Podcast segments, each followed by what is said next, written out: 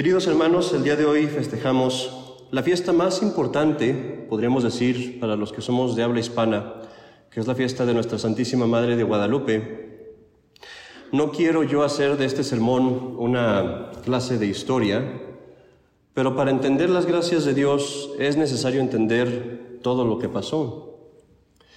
Especialmente porque nosotros, los que somos de, de países latinoamericanos, no solamente México, nosotros hemos sido educados por gobiernos que odian la religión, gobiernos que odian la iglesia y no sabemos la historia. Comencemos por un punto muy importante. Poco antes de que llegaran los españoles al continente americano, esto fue antes de que hubiera ningún contacto, dicen las crónicas que uno de los dioses aztecas exigió a los sacerdotes un holocausto de víctimas humanas. Holocausto quiere decir un sacrificio de muchas personas. Dicen algunas crónicas que este, este holocausto fue de 30.000 personas. Otras dicen que 300.000. No sabemos de seguro porque los indios no sabían, no tenían números eh, como los tenían los, los europeos, entonces unos decían una cosa, otros decían otra. Pero los españoles cuando llegaron fueron informados de que poco antes de su llegada, meses antes, había habido un sacrificio humano de cientos o, decenas de miles de personas. Y los españoles dicen en sus libros, en los libros verdaderos de historia, los que estuvieron ahí lo vivieron, dicen que los dioses les hablaban a los sacerdotes aztecas, porque eran demonios. Los dioses de los aztecas eran demonios. Huitzilopochtli uno lo ve y es un demonio, tal cual. La famosa piedra del calendario azteca que está en México, en la Ciudad de México, en esa piedra se mataban humanos. Cuando la encontraron estaba bañada de sangre porque ponían a la persona encima de esa piedra, le sacaban el corazón y lo sacrificaban al dios Sol. Es verdad entonces, y tenemos que decirlo, que este continente antes de la llegada de los españoles estaba entregado a Satanás, pero no es eso exclusivo de América. Japón, China, África, Oceanía, todos los países paganos que no tenían conocimiento de Cristo estaban entregados a Satanás. dice, dice el Evangelio, estaban en tinieblas. Cuando llegan los españoles, obviamente hay abusos, porque los españoles no eran santos todos, y hay muchos abusos, pero también hubo hombres muy buenos que vinieron aquí a convertir a los indios, a traerles la religión, a traerles la civilización. Hay historias de sacerdotes y nunca vamos a saber el número de sacerdotes, de monjas, de monjes que dieron su sangre convirtiendo a esas almas por Dios. Hombres que iban solos. Fray Junípero Serra viajó desde Veracruz hasta la Ciudad de México a pie, sin nada, solo, y casi perdió su pierna en ese viaje.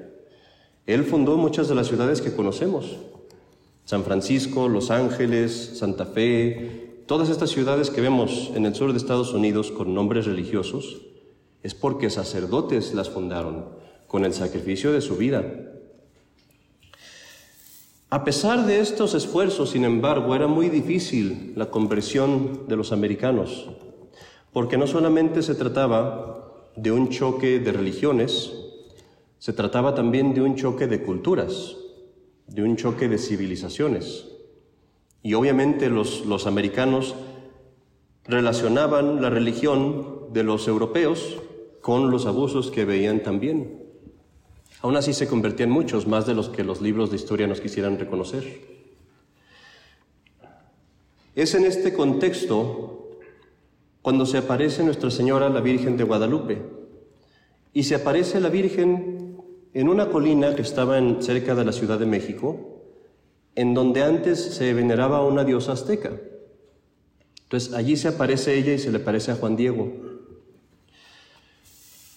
Pero cuando, cuando Juan Diego ve a la Virgen de Guadalupe, ve a una jovencita de 16 años, vestida como él, que se ve como él, que habla como él con sus mismas palabras.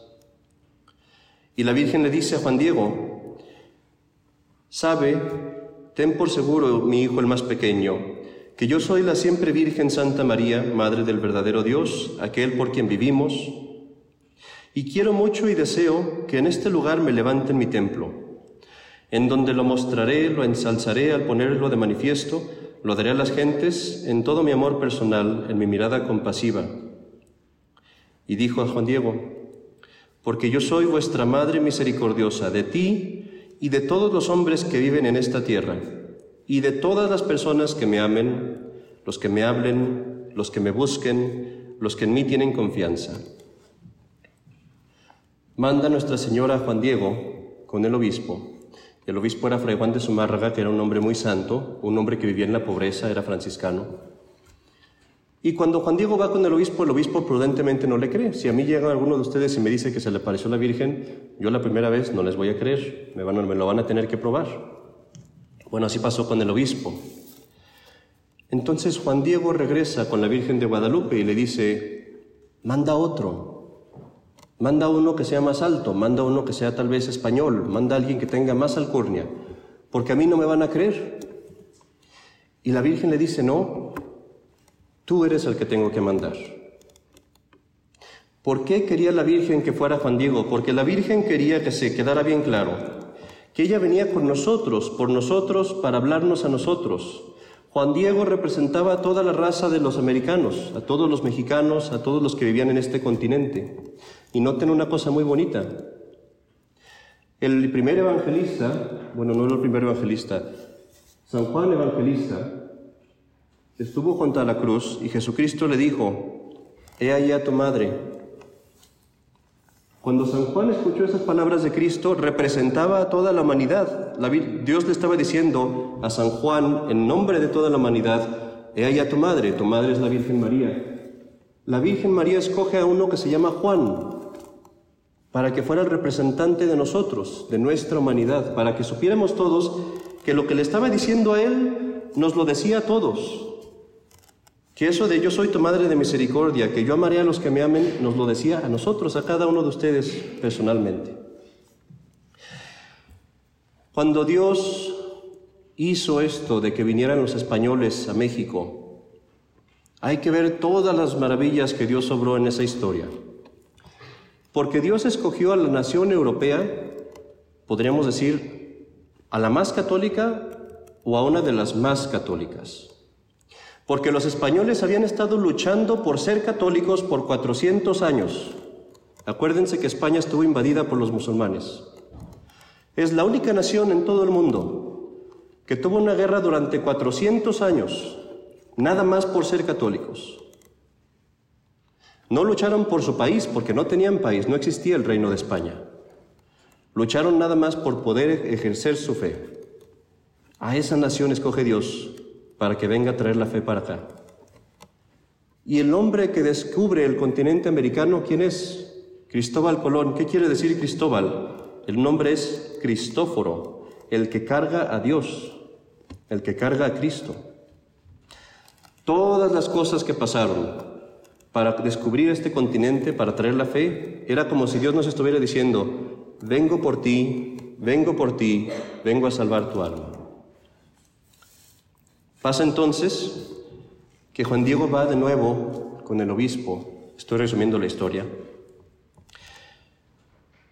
y la Virgen le dice a Juan Diego, sube al cerro y allá vas a encontrar rosas. Las rosas que encuentra Juan Diego eran rosas de Castilla, es decir, rosas de España, que no había en México, al menos no en aquel entonces. Y le dice, ponte esas rosas en tu, en tu y se las llevas al obispo. Y él pensó que esa era la señal, las rosas. Pero piensen en ese simbolismo, van las rosas de España en el ayate mexicano. Y ahí nos decía Dios que de aquí, de España y de los mexicanos, se iba a hacer una nueva nación, nuevas naciones, porque México, todas las naciones de Latinoamérica son una mezcla caritativa de las naciones de España y de México. ¿Y por qué rosas?